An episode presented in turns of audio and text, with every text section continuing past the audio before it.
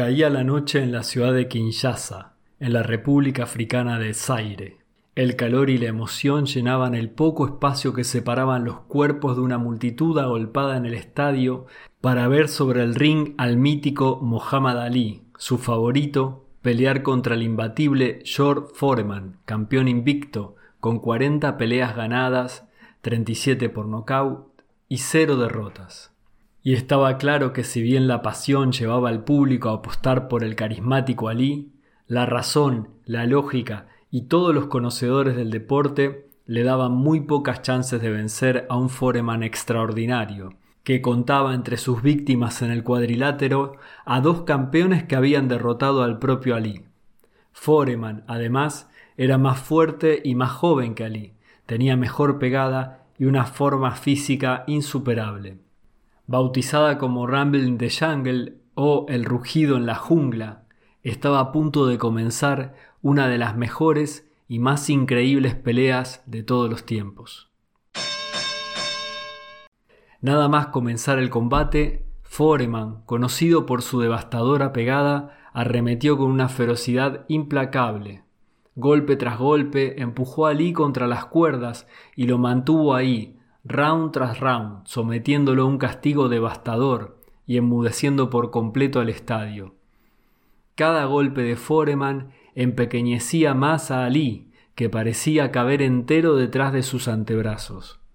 Los puños de Foreman machacaban todo el cuerpo de Ali, que por momentos desorbitaba los ojos y se quedaba sin piernas, casi en posición fetal y de pie, contando los segundos para que sonara la campana. Pero entonces, ¿por qué cuando llegaba el descanso Ali lo provocaba de esa manera? ¿Por qué le gritaba? ¿Por qué se burlaba de un foreman que lo estaba destrozando y que regresaba al siguiente round con más ímpetu y arremetía contra Lee que no mostraba ninguna respuesta más que la de absorber como una esponja un castigo demasiado cruel para cualquier hombre? El round séptimo llevó a suponer a varios de los relatores que Ali no solamente iba a perder el combate, lo que ya estaba claro, sino que también podía llegar a morir sobre el cuadrilátero.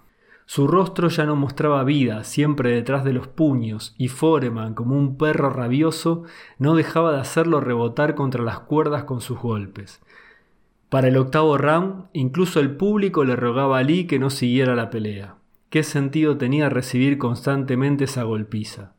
Durante dos minutos y medio, Foreman descargó todo lo que tenía. Exactamente eso, y aquí está la clave. Descargó todo. A Foreman ya no le quedó nada. El hombre de hierro, el campeón invencible, había entregado toda su energía en cada uno de los guantazos que impactó contra el cuerpo de Ali, que aún seguía de pie. Entonces sucedió lo impensado. Quedaban 30 segundos para finalizar el round. Foreman lanzó un golpe que nuevamente pegó contra los guantes de Ali. A Foreman le costó volver a su posición y entonces, como despertando de una aparente muerte, Ali abrió los ojos como una pantera que ha detectado a su presa y estiró su brazo hasta la cara de Foreman.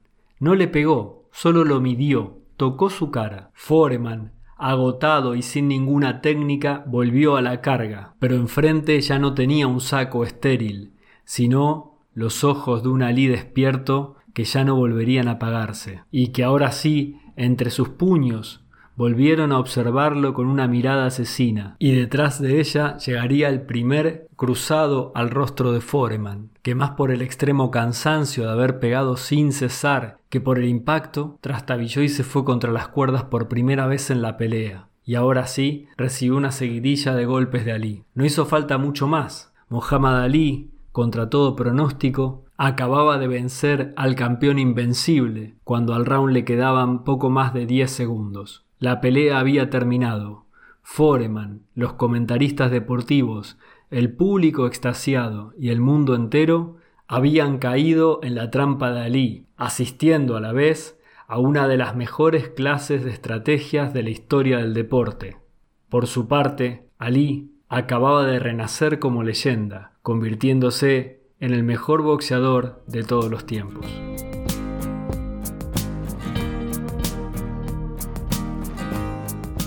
Soy Oscar Bianchi y esto es Calmalab.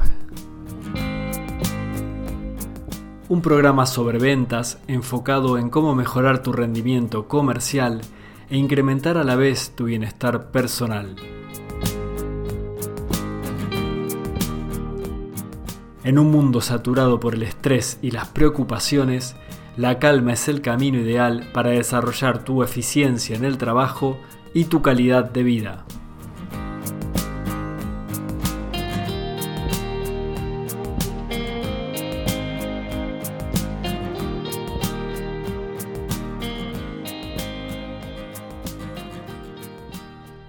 Existen varias visiones de la vida. Una de ellas es la de la vida como un combate. No es la más elevada ni la mejor a la que podemos aspirar, pero es una visión que nos vale. Y le ha valido a mucha gente, tanto para conseguir el éxito como para salir de situaciones complicadas.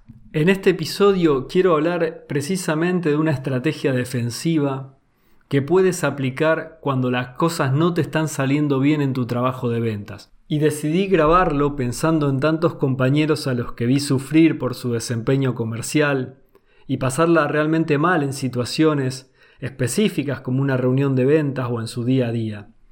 En esas ocasiones no siempre tuve la oportunidad de acompañarlos como hubiera querido, así que pensé por qué no grabar algunas ideas con la intención de que quizás alguien que esté pasando ahora por uno de esos baches pueda darse cuenta de que siempre hay una estrategia posible, que hay una salida y que te puedes recuperar de cualquier situación en la que te encuentres en tu trabajo ahora.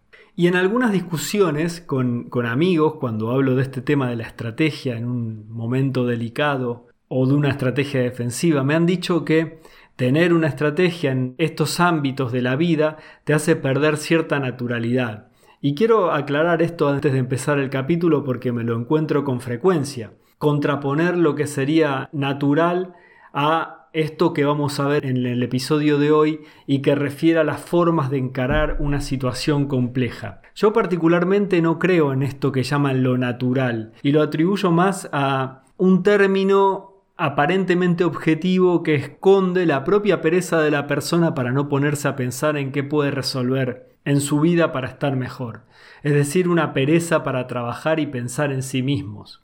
Porque cuando no trabajas con una estrategia y estás pasando por un mal momento, esto que llaman natural y que aflora, por ejemplo en una reunión comercial, cuando tienes a un jefe o a compañeros o a un director o a un CEO que está hablando mal de tu trabajo, lo que va a surgir ahí va a ser precisamente todo aquello que te llevó a ese lugar.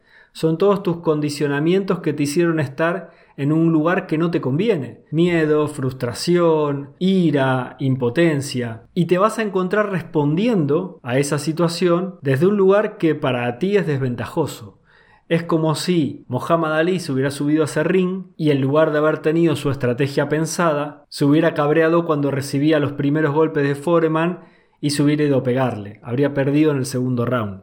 Por eso traigo como ejemplo la pelea histórica de Muhammad Ali, que fue un hito para la historia del deporte y que nos ofrece una estrategia para alguien que está en una posición de desventaja de partida, porque Ali en esta pelea tenía todas las de perder, además de ser más veterano que, que Foreman se enfrentaba a uno de esos rivales que aparecen como indestructibles, como en su momento también fue Mike Tyson, que parecen invencibles. Y lo que hizo Ali en ese momento fue trabajar todo el tiempo con los recursos que tenía, agotando los recursos de su rival, protegiendo los propios y esperando su momento exacto para actuar. Es decir, que no se subió al ring con la idea de combatir mano a mano o sin una idea predeterminada, sino que puso en juego una estrategia que, que viene de muy antiguo, porque en el arte de la guerra de Sun Tzu ya se habla de este tipo de estrategias, y también algunas artes marciales como el aikido o el judo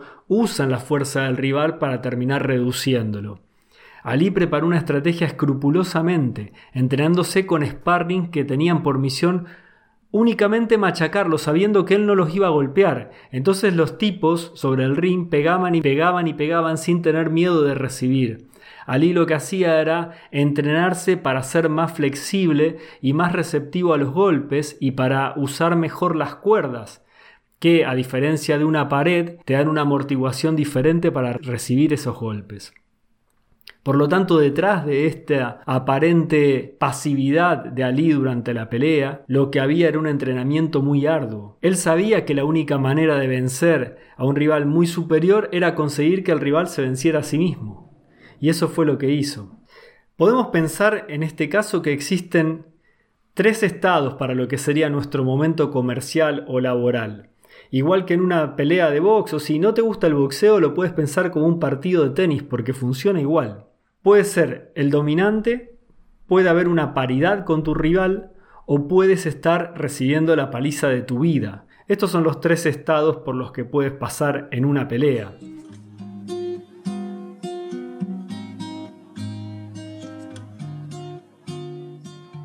Evidentemente, cada uno de esos momentos requiere una estrategia diferente.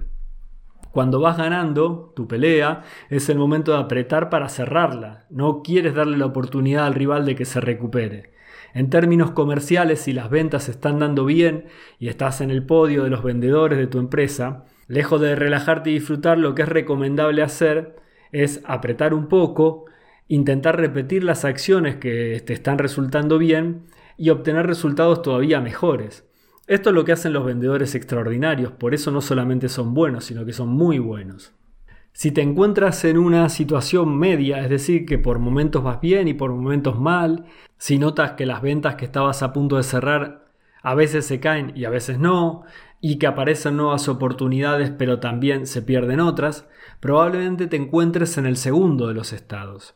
Hay una tensión entre tus resultados y los objetivos que tiene el peligro de convertirse en un bache y ponerte a la defensiva, que es lo que vamos a ver hoy. Por lo tanto, es el momento de mejorar tus procedimientos y detectar en qué momento del proceso de venta se está frenando tu evolución. En una pelea pareja no puedes dar pasos en falso y lo que haces es estudiar al rival para encontrar sus debilidades y tratar de aprovecharlas. Sin embargo, lo que nos interesa ver es el tercero de los estados, cuando estás contra las cuerdas, cuando te están golpeando por todos lados y lo único que te queda por hacer es meterte detrás de tu guardia. Cuando, por ejemplo, te presentas en una reunión comercial temblando porque el jefe se va a meter contigo y sabes que va a empezar y va a terminar la reunión contigo, poniéndote a parir y usándote de ejemplo de todo lo que se está haciendo mal en la empresa.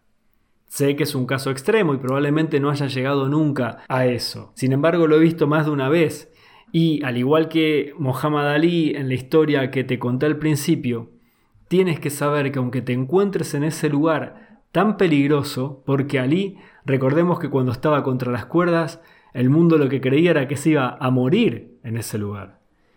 Aunque te encuentres en ese lugar, tú también puedes terminar venciendo. Puedes desarrollar una estrategia atrás de tus puños. Por eso, sin más preámbulos, vamos al lío y vamos a trabajar con esto. Para comenzar, voy a comentar algunos aspectos que te hacen identificar esta mala situación comercial. El primero es que tus ventas no van bien, o definitivamente van mal o muy mal, ni siquiera van. El segundo, tu jefe, tu director, la persona responsable, pone en dudas tu trabajo y tu continuidad en la empresa, porque nosotros los comerciales dependemos de lo que vendemos, en definitiva. Tercero, esto te llevó a una espiral de pensamientos negativos sobre la empresa, el mercado, tu jefe, el trabajo en general, tu país, el mundo y todas las galaxias. Es decir, te has metido en un pensamiento rumiante que lo único que hace es quejarse o lamentarse por todo lo que está pasando alrededor. Otro aspecto importante de, de este momento, no tienes interés por tu trabajo y vas a trabajar sin ningún estímulo. Otro aspecto que te permite identificar estos momentos es que empiezas a sentir un deseo de constantemente llamar a tus amigos o tomar cafés con tus compañeros de trabajo para despacharte a gusto sobre todas las injusticias en las que crees que ha caído la empresa, tu jefe o el mercado. Esta sensación o adicción a la queja y a compartirlo con otros que están pasando por una situación similar.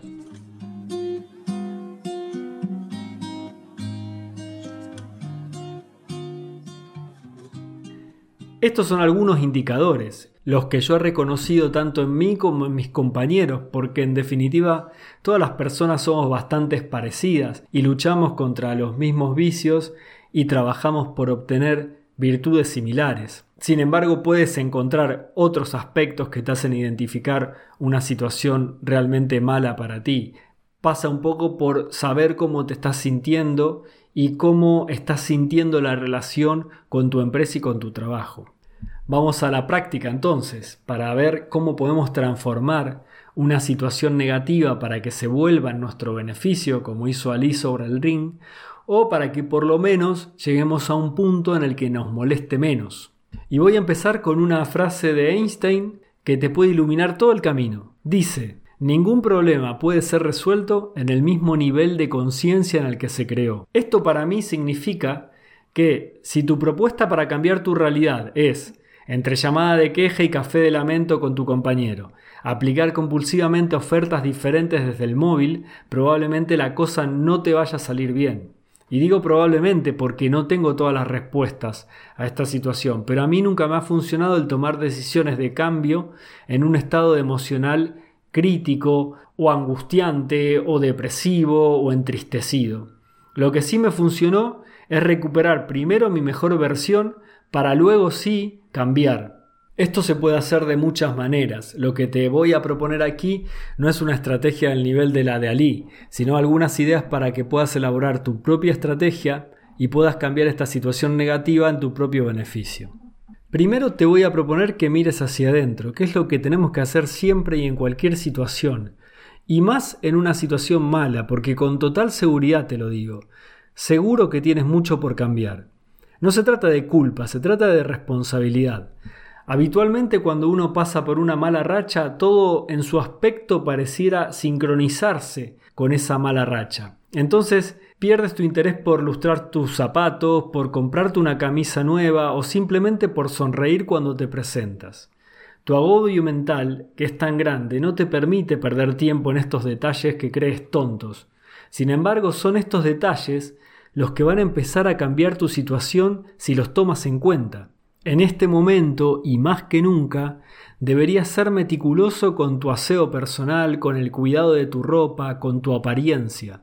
Si vas a encontrarte con tu jefe, por ejemplo, invierte media hora más en estos detalles. Aunque te parezca excesivo, invierte el tiempo en cuidar estos detalles. Tuve una vez un jefe italiano que me decía, cada minuto, que no le dedicas a tu imagen, lo pagas en años de negocios fallidos. Yo creo que es una ley exagerada tal como corresponde a un buen italiano, pero te aseguro que en eso también hay mucha verdad. Otra cuestión, trabaja mucho en tu actitud. Ya sé que no tienes ganas de sonreír, ni de enderezarte en la silla, ni de prestarle atención a tus gestos en este momento en el que estás en crisis. Pero otra vez, es justamente ahora el momento para hacer esto. Conocerás esta frase que dicen en Estados Unidos de fake it till you make it, que significa actúa o fíngelo hasta que te conviertas en ello, aunque no es la traducción literal. Quiere decir que si practicas algo repetidamente te vas a terminar convirtiendo en esa cosa. Así como practicamos miles de veces un saque en el tenis o una patada en taekwondo, nuestras actitudes también pueden practicarse hasta que se conviertan en hábitos y es importante hacerlo. Me refiero aquí a esto de sonreír cuando ves a una persona. Si no estás de ánimo para hacerlo, pero lo haces, al final esta sonrisa se termina convirtiendo en un hábito y te termina transformando. En conclusión, tu próxima reunión comercial tiene que ser, en este ámbito del que estamos hablando, en esta mirada hacia adentro, una perfecta puesta en escena en la que aparezca un comercial de punta en blanco con una actitud ganadora. Yo sé que pensarás que es imposible tener una actitud ganadora en un momento malo, y a mí también me cuesta mucho hacerlo, no es fácil pero tampoco es imposible. Y esta diferencia es importantísima en nuestra vida. Estamos acostumbrados a creer que las cosas que no son fáciles son imposibles, y entre las dos palabras hay una diferencia abismal. Aunque haya pasado tiempo desde tu último éxito relevante, seguramente puedas mirar a tu pasado y rescatar un momento en el que hiciste algo realmente grande, o de lo que sientas orgullo. Así que antes de entrar a tu próxima reunión, te encierras en el baño o te quedas en tu coche, respiras profundo y vuelves a vivir ese momento. Tienes que sentir que eres esa persona que ha logrado eso. Y no me refiero a cosas tan grandes. Puedes haber sido campeón juvenil de atletismo o mejor compañero en el colegio secundario, la que marcó un golazo en un partido decisivo, el que cocina la mejor tortilla de patatas del barrio. Siempre hay algo, algo que te define, que te gusta de ti, y tienes que agarrarte a eso e hinchar el pecho, porque no es menos importante cocinar una muy buena tortilla que ser el vendedor más grande del mundo. Una vez que consigas eso, que vuelvas a tener confianza, en tus logros y en lo que eres capaz de hacer. Te paras delante del espejo, arreglas tu vestuario y sonríe. Se trata simplemente de esto, de actuar hasta convertirte en eso, incluso y sobre todo en este momento tan malo. El segundo aspecto que te propongo trabajar es preparar mucho tu trabajo. Cuando estás contra las cuerdas, el más mínimo movimiento en falso te puede hacer besar la lona. Y hay una metáfora del boxeo que a mí me gusta mucho tienes la distancia que va desde el codo hasta tu puño cerrado para proteger todo tu torso y tu cabeza. Además, tienes que mirar en medio de tu guardia para saber si tu rival se descuida y poder golpearlo, como hizo Ali en el octavo round, o empujarlo al menos para salir del rincón. Por otro lado, tu otro gran recurso en este momento son las piernas, que son las que te permiten fintar y escaparte de esa situación defensiva.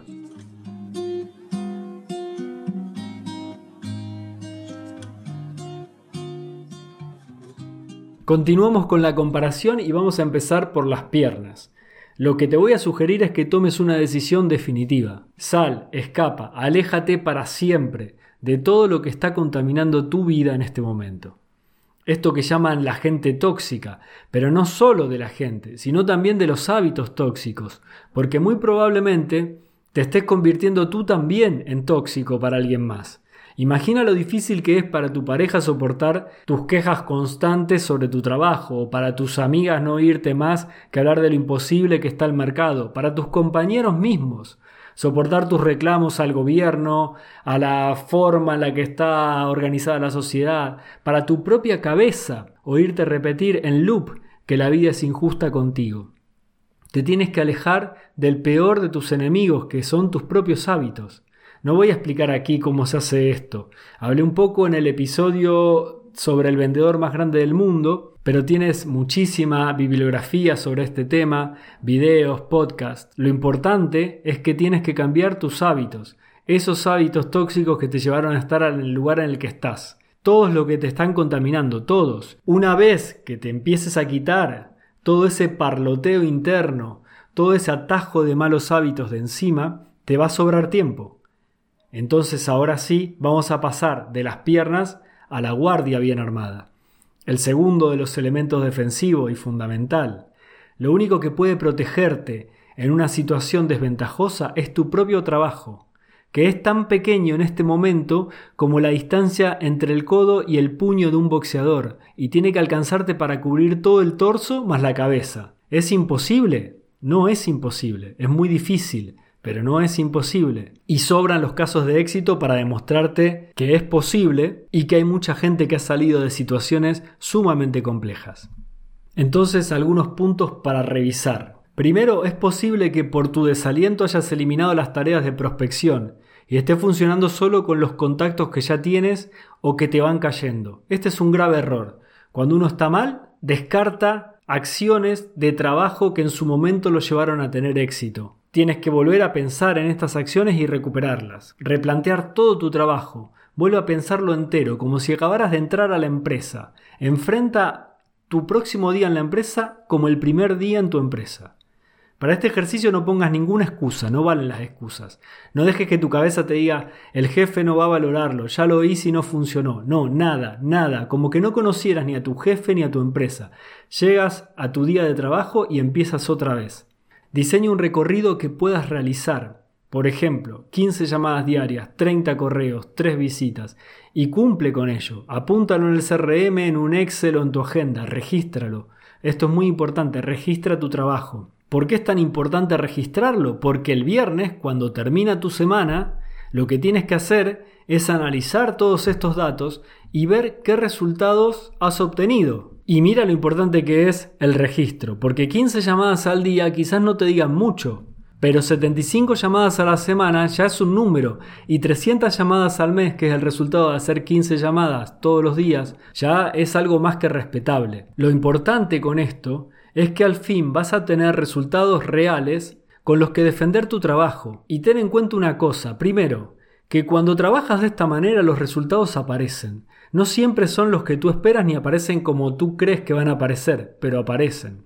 Y segundo, que no tener buenos resultados haciendo un trabajo sistemático también es un resultado que se puede presentar, porque puede evidenciar que hay un camino que no es el correcto y que por lo tanto se debe elegir otro. No es lo mismo para un jefe recibir este resultado de las 300 llamadas mensuales que has hecho y decir, mira, no funciona la prospección de esta manera, tenemos que cambiar, a no recibir nada y simplemente ver que no tienes ventas. Y aquí, con estos recursos pequeños de diseñar tu recorrido laboral otra vez como si recién empezaras en la empresa, un recorrido simple que puedas practicar y que puedas hacer, vas a ganar mucho. Primero, el propio sistema de trabajo va a hacer que cambies tu actitud, te vas a enfocar en cosas productivas y no vas a dejar que tu mente esté haciendo otras cosas. Es muy conocido este ejemplo de el mundo militar que dicen que lo primero que tienes que hacer por la mañana es hacerte tu cama y eso le dan una importancia muy grande. Parece un hábito simple. Una vez escuché a un militar decir que esto era importante no solamente por el hecho de estar haciendo la cama, sino por todo lo que no estás haciendo cuando estás haciendo tu cama. Es decir, no estás tirado en tu cama pensando tonterías o pensando cosas muy negativas como puede pensar una persona que ha llegado de una guerra.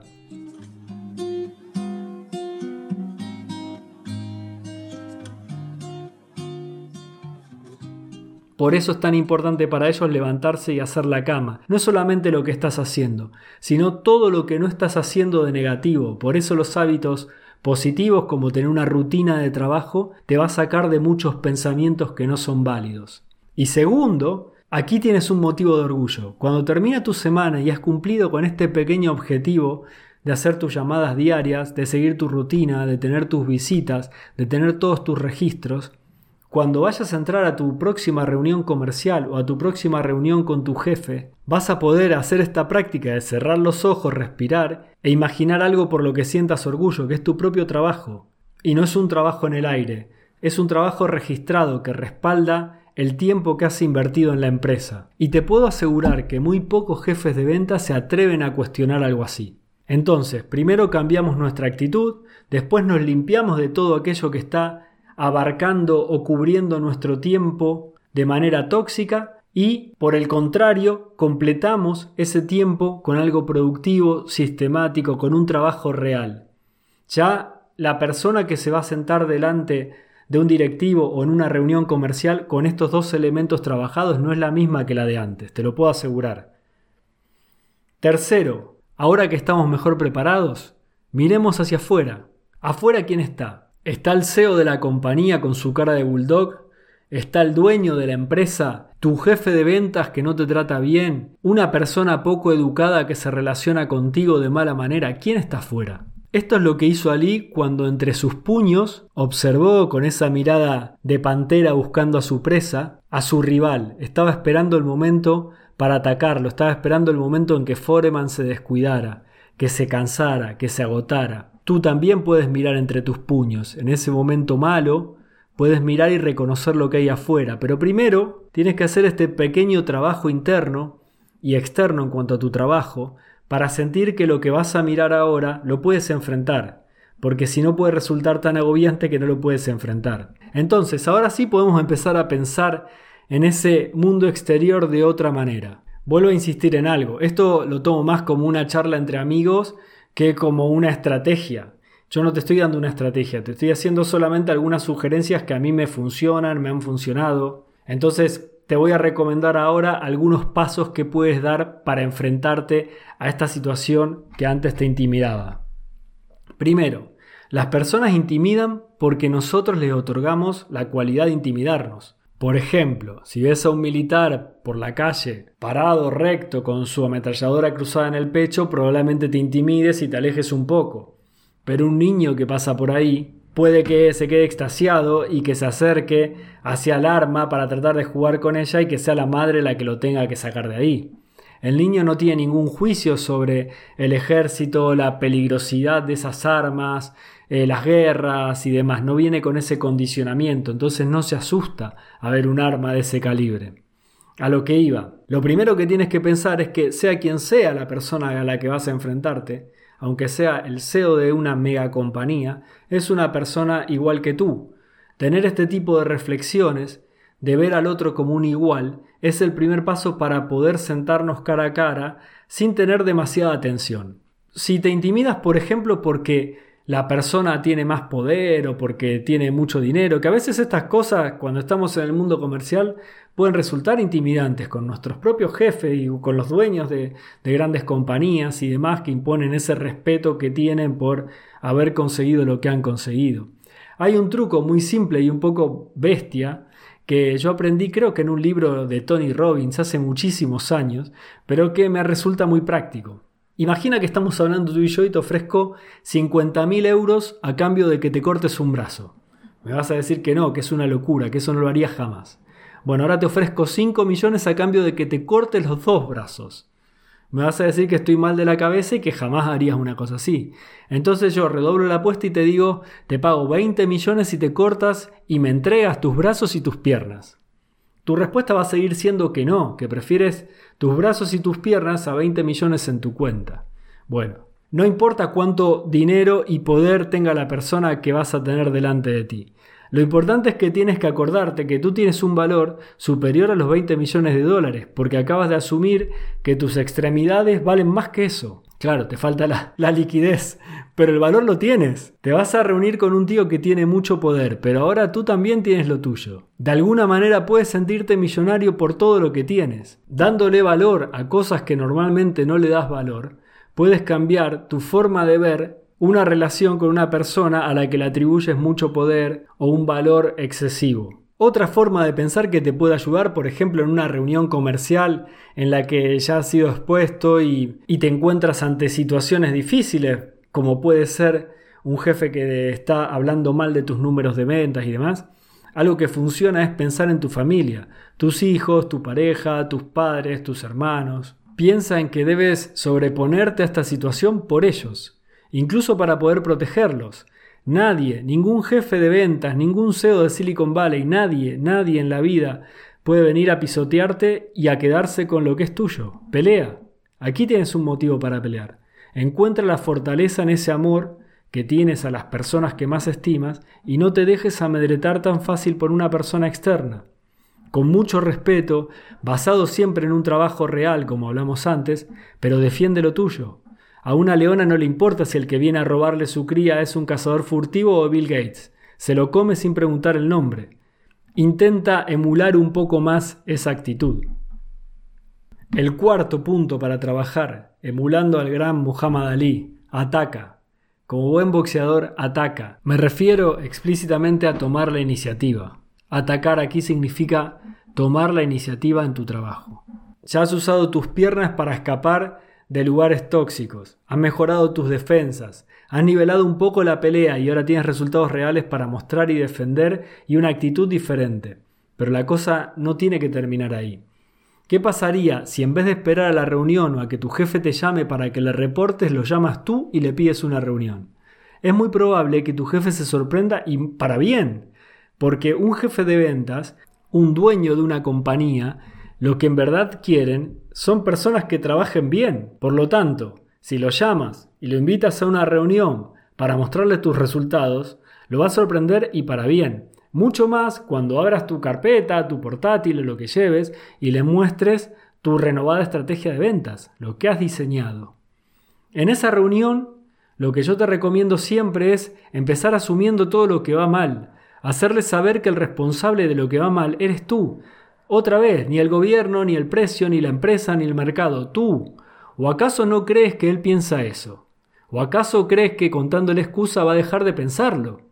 Ahora sabrá por lo menos que eres una persona que asume el problema como propio y que está tomando medidas para resolverlo. Y con esto no quiero decir que no existan situaciones externas que afectan a nuestra venta, claro que las hay. Pasamos por una pandemia hace poco que arruinó a muchísimos negocios y eso es inevitable. Lo que te digo es que esas situaciones externas, normalmente, todas las personas en la empresa las conocen. Y en esas situaciones externas puede ser que tengamos compañeros que estén trabajando bien y que sigan teniendo éxito. Por lo tanto, no usemos la excusa de la situación externa. No hace falta referir todo el tiempo a ella. Lo peor que te puede pasar con esto es ganar un poco de tiempo. Ganar tiempo. Y este tiempo que has ganado lo vas a poder invertir en un trabajo más serio. Normalmente ganas mucho más que eso. Yo no he visto prácticamente ningún despido de una persona segura, optimista y trabajadora, sin importar cuáles sean sus resultados. Y en eso es en lo que te estás convirtiendo cuando estás realizando todas estas acciones. Por lo tanto, probablemente si te enfrentas a tu jefe y a tu empresa con esta nueva actitud, la empresa tenga otra actitud hacia ti y se establezca un nuevo vínculo. Piensa por dónde empezamos. Uno cuando la cosa va mal se empieza a convertir en una persona que está cada vez más alejada de su propia esencia, empeora su rendimiento en el trabajo, en la vida personal, y todo esto hace que los que están fuera de nosotros nos vean de una manera que nosotros no estamos percibiendo, pero que sí estamos transmitiendo.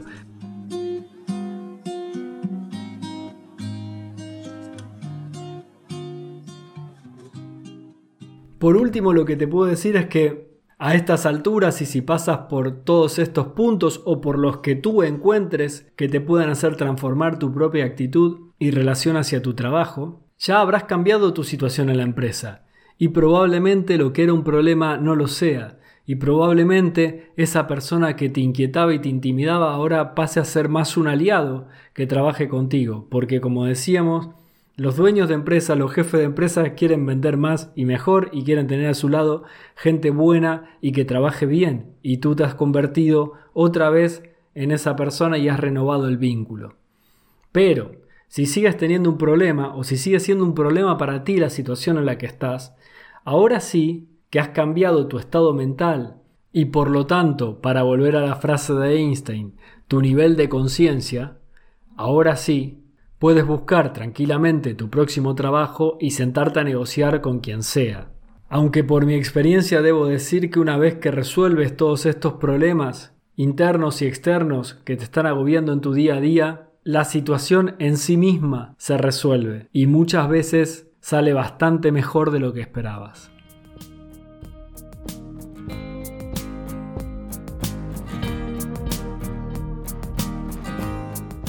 Y hasta aquí el capítulo de hoy.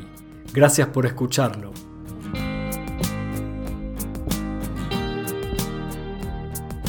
En las notas del programa te dejo los links a los temas mencionados. Si tienes alguna duda o quieres hacernos una propuesta, visita la web calmalab.com, donde encontrarás más información sobre este proyecto. Y me darías una gran alegría si compartes, comentas o te suscribes al podcast. A mí me puedes buscar en LinkedIn o en Twitter como Oscar Bianchi. Ahí respondo a todos los mensajes.